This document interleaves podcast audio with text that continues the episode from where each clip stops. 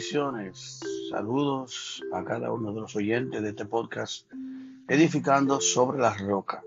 Hoy vamos a seguir con el tema de códigos de sabiduría. Vamos a continuar ahora con este maravilloso estudio y esta serie de estudios de códigos de sabiduría y vamos a hablar sobre lo que es la, eh, la disciplina. Este punto es sobre la disciplina donde vamos a estar hablando. Bendito es el nombre del Señor. Dice la palabra de Dios. Eh, es bueno que vaya buscando en su Biblia, capítulo 12, versículo 11 del libro de los Hebreos, capítulo 12, verso se dice, es verdad que ninguna disciplina al presente parece ser causa de gozo, sino de tristeza pero después da fruto apacible de justicia a los que en ella han sido ejercitados. Aleluya. La palabra disciplina viene de un régimen estricto de abstinencia, de perseverancia. Uno primeramente es la disciplina en el término en que lo queremos aplicar en este día y que la Biblia lo menciona es hablando sobre una, como si fuese primero, lo primero que inicia Dios para disciplinarnos, cuando Dios nos disciplina porque hemos cometido pecado o porque hemos hecho cosas indebidas, es el acto de reprensión.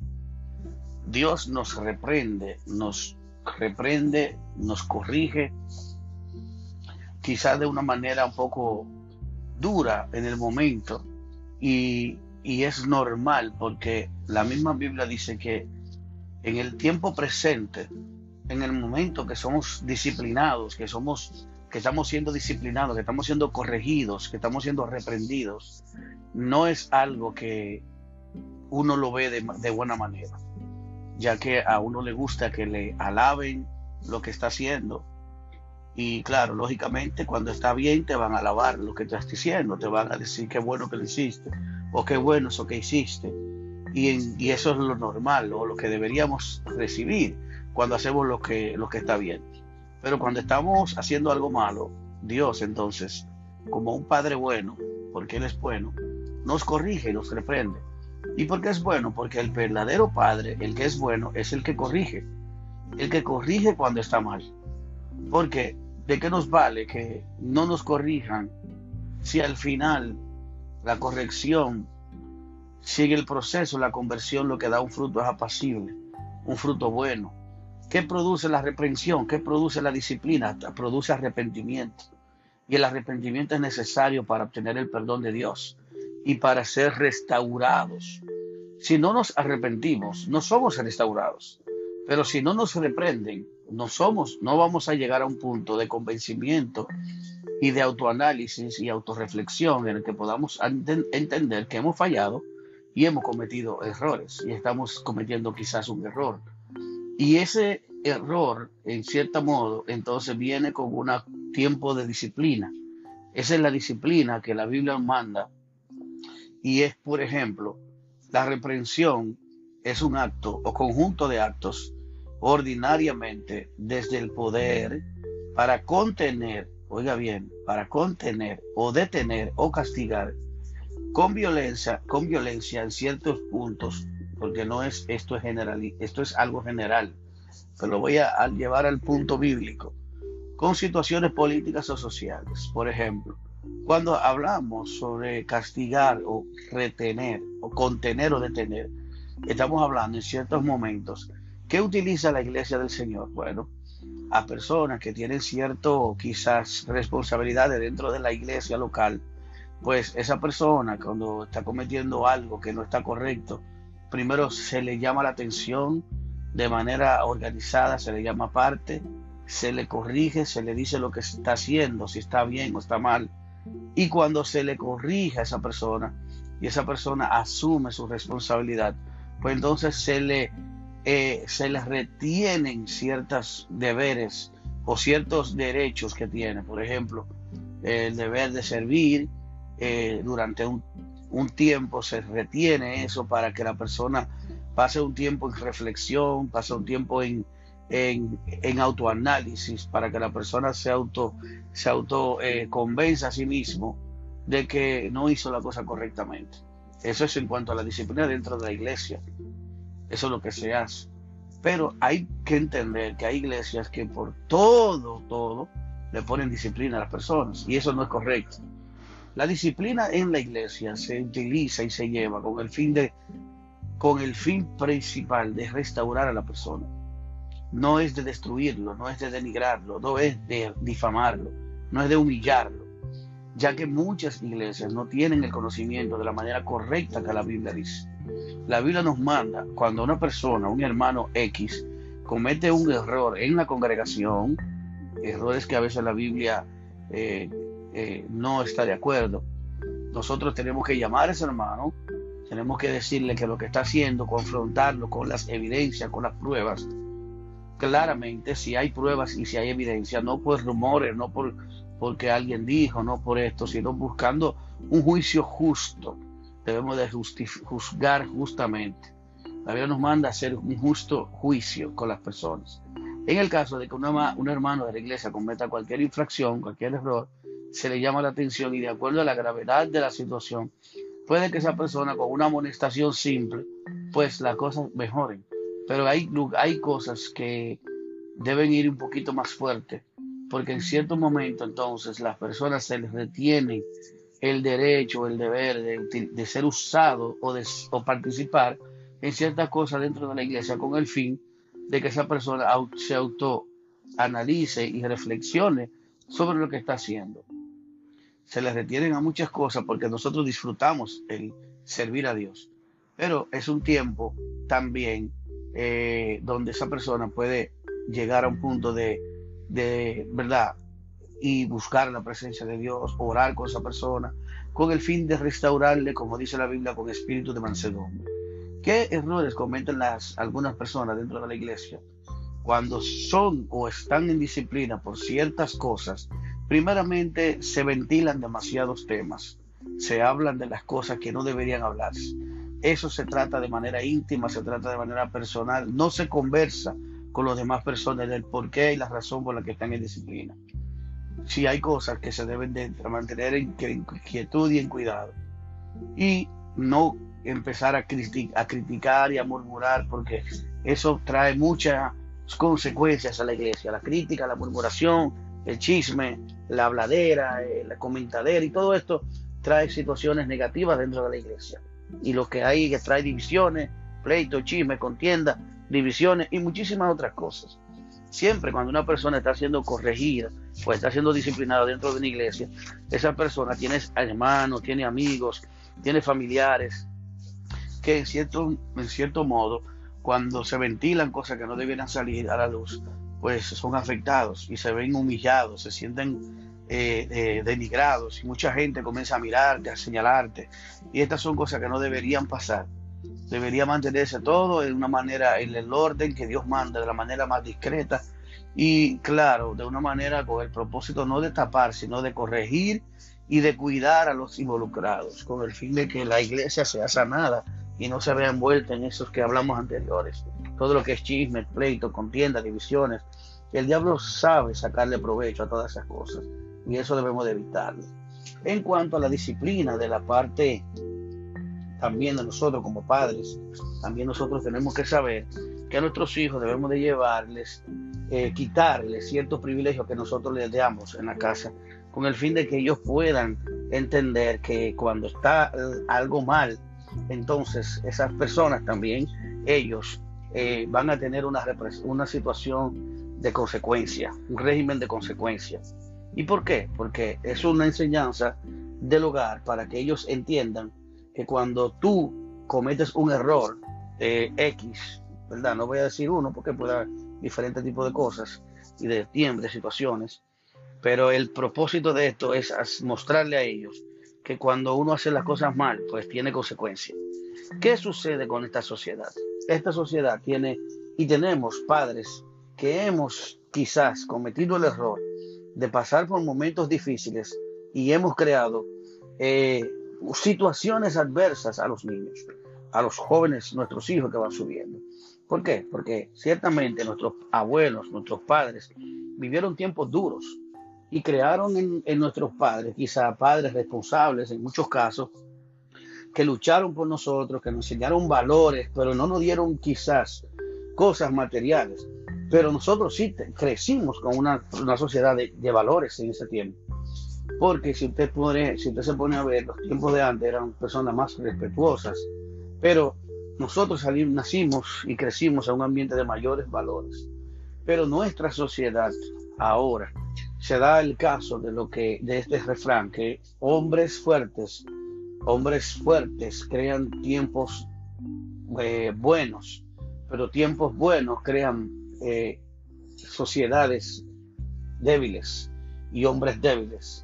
Es decir, que si nosotros que estamos pasando por un tiempo bueno en nuestra vida, tenemos más facilidades económicas, mucha gente ahora tiene facilidad para tener un carro, para tener un mejor trabajo, para viajar, para conocer otros países, estamos ahora económicamente quizás en uno de los mejores momentos de nuestra, de nuestra era de economía, donde las economías, el mismo auge, el desarrollo de la tecnología ha creado oportunidades de trabajo, ha creado oportunidades de trasladarse, de conseguir otras cosas y la misma, eh, el, mismo, eh, el mismo crecimiento y desarrollo de la tecnología ha creado más competencia que también a su vez ha creado mayores trabajos, mayores oportunidades, universidades, preparaciones y muchísimas cosas.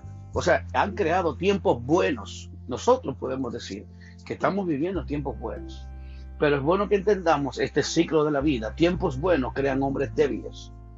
Nosotros estamos viviendo en un tiempo bueno donde en nuestra mentalidad le estamos dando a nuestros hijos tantas facilidades sin mucho esfuerzo y sin mucho, eh, sin mucho eh, enseñanza en cuanto a ganarse las cosas y también enseñanza en cuanto a, a las consecuencias.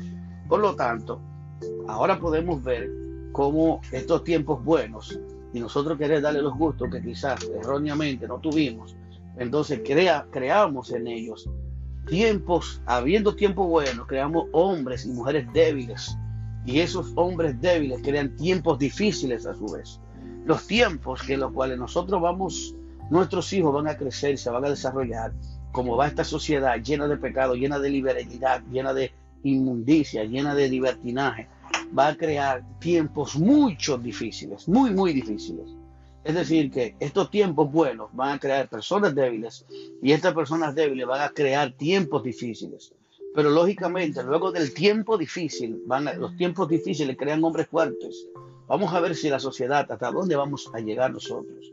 Nosotros tenemos que enfocarnos ahora mismo en este mensaje, en la disciplina, en la enseñanza, en la corrección, en hacer lo que tenemos que hacer en cuanto a la instrucción y la corrección tenemos que ponernos fuerte en esa parte, porque si nosotros dejamos que nuestros hijos vivan tiempos, solamente tiempos buenos, si no le enseñamos el valor de las cosas, va a crear en ellos personas débiles que no luchan por lo que quieren, que no se esfuerzan, que piensan que la vida es fácil y que conseguir las cosas es fácil y no hay que esforzarse.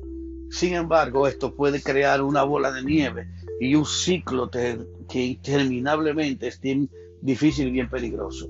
Como les decía, vivimos nosotros nuestra niñez un tiempo duro, tiempos duros. Nosotros podemos, lo que somos de mi tiempo, lo que somos de, de nuestra generación, óigame, de los 70, 80 y a principios de los 90, eran tiempos duros, tiempos difíciles. En los tiempos de los 80, no todo el mundo tenía en su casa un carro, no todo el mundo tenía un motor en su casa. Lo que vivimos en lugares quizás República Dominicana, otros países, no teníamos tanta tantas las facilidades que tenemos ahora. Ahora en una casa, aún en República Dominicana, hay casas que tienen eh, dos, dos, vehículos, un motor, un carro, dos carros, hasta tres carros. Hay familias que tienen, personas que tienen buenos trabajos, con profesionales, y han creado mejores condiciones de vida para ellos y para sus hijos. Pero a la vez, al darle todo y ponérselo todo en bandeja de plata y darle lo que nosotros no tuvimos, a nuestros hijos, estamos creando estos tiempos que vienen, tiempos difíciles, pues, perdón, hombres y mujeres débiles que son, por eso esta generación se le llama la generación de cristal, es una generación de personas débiles y que van a crear tiempos demasiado difíciles para ellos. Primero, estamos creciendo en una etapa donde a lo bueno se le llama malo, a lo malo se le llama bueno. Donde lo que era antes una vergüenza para la sociedad, cuando una persona, por ejemplo, quiero decir esto, cuando una persona tenía cierta condición cierta atracción sexual eh, de manera diferente que, lo normal, que lo, que Dios estableció, antes eso era una vergüenza, eso era una situación que muchas veces uno como familiar, como amigo, como vecino se sentía avergonzado. Mas ahora en esta sociedad de libertinaje, una sociedad llena de podredumbre, que aborrece a Dios, una sociedad que se ha apartado de Dios, tenemos que crear las condiciones disciplinarias en nuestra familia para que nosotros podamos no írsenos de las manos a nuestros hijos y nosotros podamos disciplinarlo en el orden de Dios y que esto no sean absorbidos por una sociedad de libertinaje y una sociedad de hombres débiles y mujeres débiles que van a crear condiciones terribles en la sociedad futura.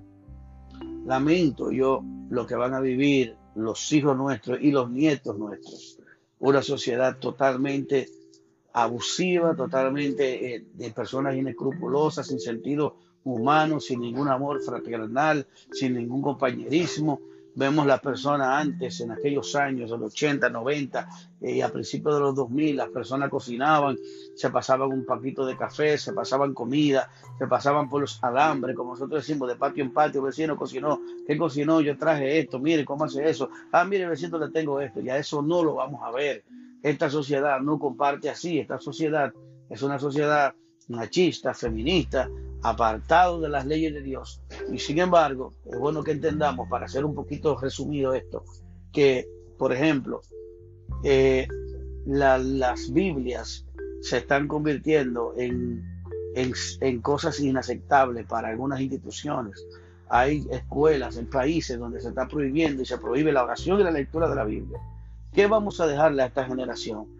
Que ya no va a leer la Biblia, que no va a conocer nada de la Biblia, que no va a saber nada de la oración, donde hay tanto libertinaje y tanta supuesta libertad para que usted eh, tenga acceso a todo. También tenemos el acceso tecnológico y de la información, donde usted puede buscar cualquier cosa de lo que sea, negativo, malo, como sea, todo lo que usted menos se puede imaginar, usted puede tener acceso a través de la internet y un celular. Ahora mismo hay tanta capacidad de, de, de, de contener, de tener cosas que ahora mismo cualquiera tiene un teléfono inteligente, cualquiera tiene acceso al Internet, cualquiera tiene acceso a la tecnología, cualquiera puede tener acceso a quizás a un vehículo, un préstamo, porque estamos en la era del, crecimiento y el capitalismo. Vamos a ver hasta dónde aguanta esta sociedad. Pero mientras tanto, amados, quiero dejarte esto, este, esta, esta joya. Tenemos que seguir nosotros con lo que dice la palabra de Dios, corregir, exhortar, redarguir, como dice la Biblia no tenemos que conformarnos como la gente del mundo. Tenemos que hacer, hacerle ver a nuestros hijos que lo que se hace mal tiene consecuencias. Y tenemos que empezar por nuestra casa. La misma Biblia dice que el juicio de Dios comienza por su casa. Si nosotros queremos que nuestros hijos no tengan la consecuencia y no sea la sociedad que los juzgue, tenemos que empezar a juzgarnos nosotros. Tenemos que empezar a, a cuestionarlos nosotros. Tenemos que empezar a, a, nosotros, a disciplinarlos, porque si no, amado, entonces los van a disciplinar los de afuera y los de afuera no tendrán la misma misericordia con nosotros y con nuestros hijos. Así que sigamos adelante, amados, y sigamos creyendo que Dios es bueno con nosotros y que cada una de las cosas que nosotros hacemos, si creemos, si confiamos en Dios, vamos a saber que Dios es maravillosamente bueno, maravillosamente bueno. Yo quiero dejarle unos versículos que hablan también sobre la disciplina. Bendito sea el Señor. En Deuteronomio capítulo 8, versículo 5 dice, reconoce en tu corazón que así como un padre disciplina a su hijo, escuche bien, también el Señor tu Dios te disciplina a ti. Dios toma como referencia al Padre. Dios es nuestro Padre. Hablamos cuando Jesús oraba, le decía, cuando ustedes oren, oren de esta manera, Padre nuestro que estás en el cielo. Jesús y Dios están diciéndonos aquí en su palabra que tenemos que disciplinar a nuestros hijos. Dios disciplina a sus hijos y nosotros debemos disciplinar. Nosotros disciplinamos a quien amamos, dice la Biblia. Bendito sea el Señor.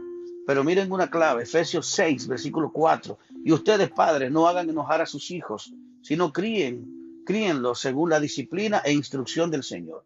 Hay muchos padres creyentes, cristianos, que nosotros quizás somos duros, de manera quizás lo humillamos, lo ofendemos delante de los amigos, quizás usamos palabras ofensivas, palabras desubicadas. Y eso, eso no ayuda en que la reprensión, a que tenga buena intención, haga el efecto que tenga que tener. Como dije en el tema anterior, tenemos que ser cariñosos, amorosos, y que ellos entiendan que cada disciplina es por amor, que no es porque nosotros no queremos que ellos estén bien. Bendito sea el Señor. Dice también Proverbios 3, del 11 al 12, dice, Hijo mío, no desprecies la disciplina del Señor, ni te, ni te ofendas por sus reprensiones, porque el Señor disciplina al que ama, como corrige un padre a un hijo querido. Todos nosotros, bendito sea el Señor. La Biblia nos enseña sobre la disciplina. Miren cuántos versículos. Job 5, 17. Cuán dichoso es el hombre a quien Dios corrige. No menosprecie la disciplina del Todopoderoso. Hermano, nosotros como creyentes, en las dos vertientes que hemos hablado, la disciplina tanto de la iglesia como de la familia, tenemos que entender que la iglesia debe de tener una forma correcta de disciplinar, que nos hemos perdido en esa parte.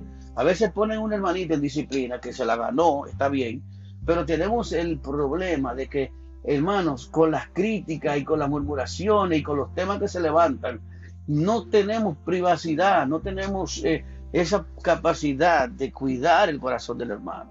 Porque está bien, el hermano muchas veces recibe la disciplina y está dispuesto a que lo disciplinen y que no tome cargo de las cosas que, de los servicios que tiene que hacer. Ciertamente, si tú eres músico también, te damos un tiempo sin, usar, sin usarte, te, te dejamos un tiempo hasta que te, restaures y, te ayudamos a restaurarte.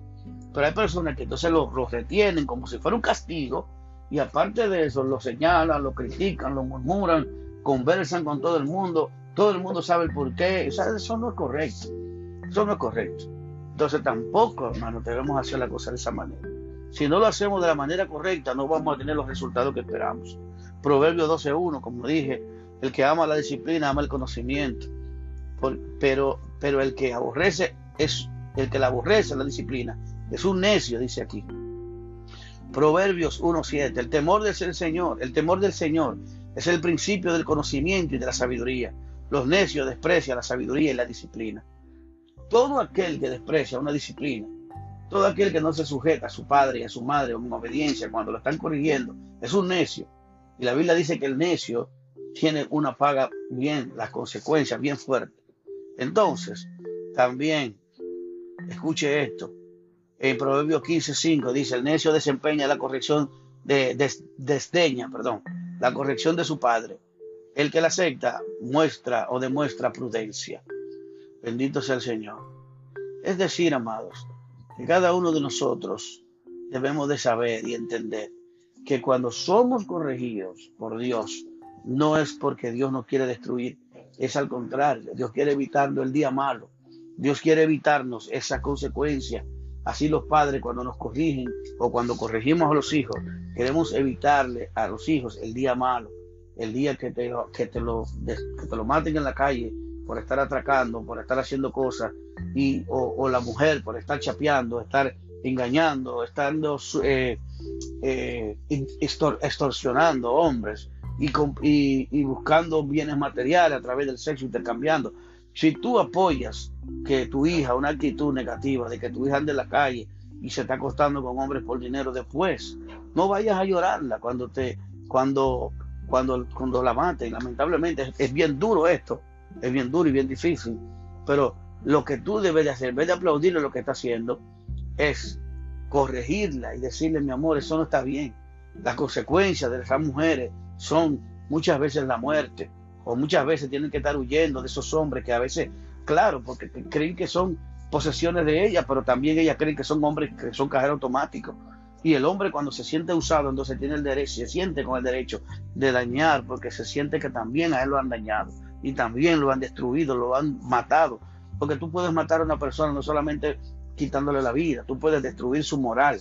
Y cuando un hombre que quizás le está dando todo aquí y haciendo cosas que también está mal, todo está mal, tanto está mal como el que compra, como el que la vende, como el que vende la relación. Pero no está bien. Por eso es que nadie te puede obligar. Si tú dices que no, nadie te puede decir que sí. Si tú te niegas, nadie te puede obligar a hacerlo. Pero cuando tú lo haces con esa intención de sacarle beneficio a una persona, eso puede tener represalias y cosas diferentes, que quizás el final no sea como tú lo esperas. También sucede con los que están atracando en la calle.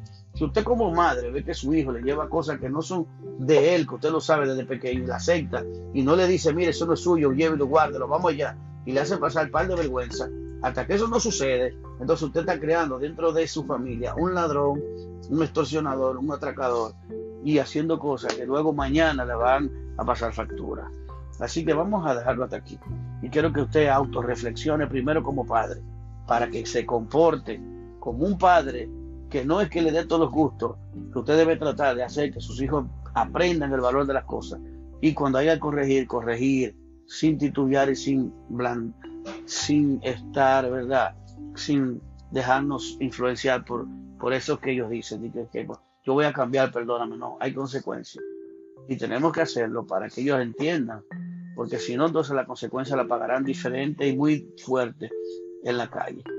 Bendiciones, amados. Seguimos con este próximo capítulo de eh, Códigos de Sabiduría y el su tema, la disciplina y la reprensión. Dios te bendiga Dios te guarde. Seguimos más adelante en otro tema más, más interesante cada día. Bendiciones, Dios te bendiga. Amén.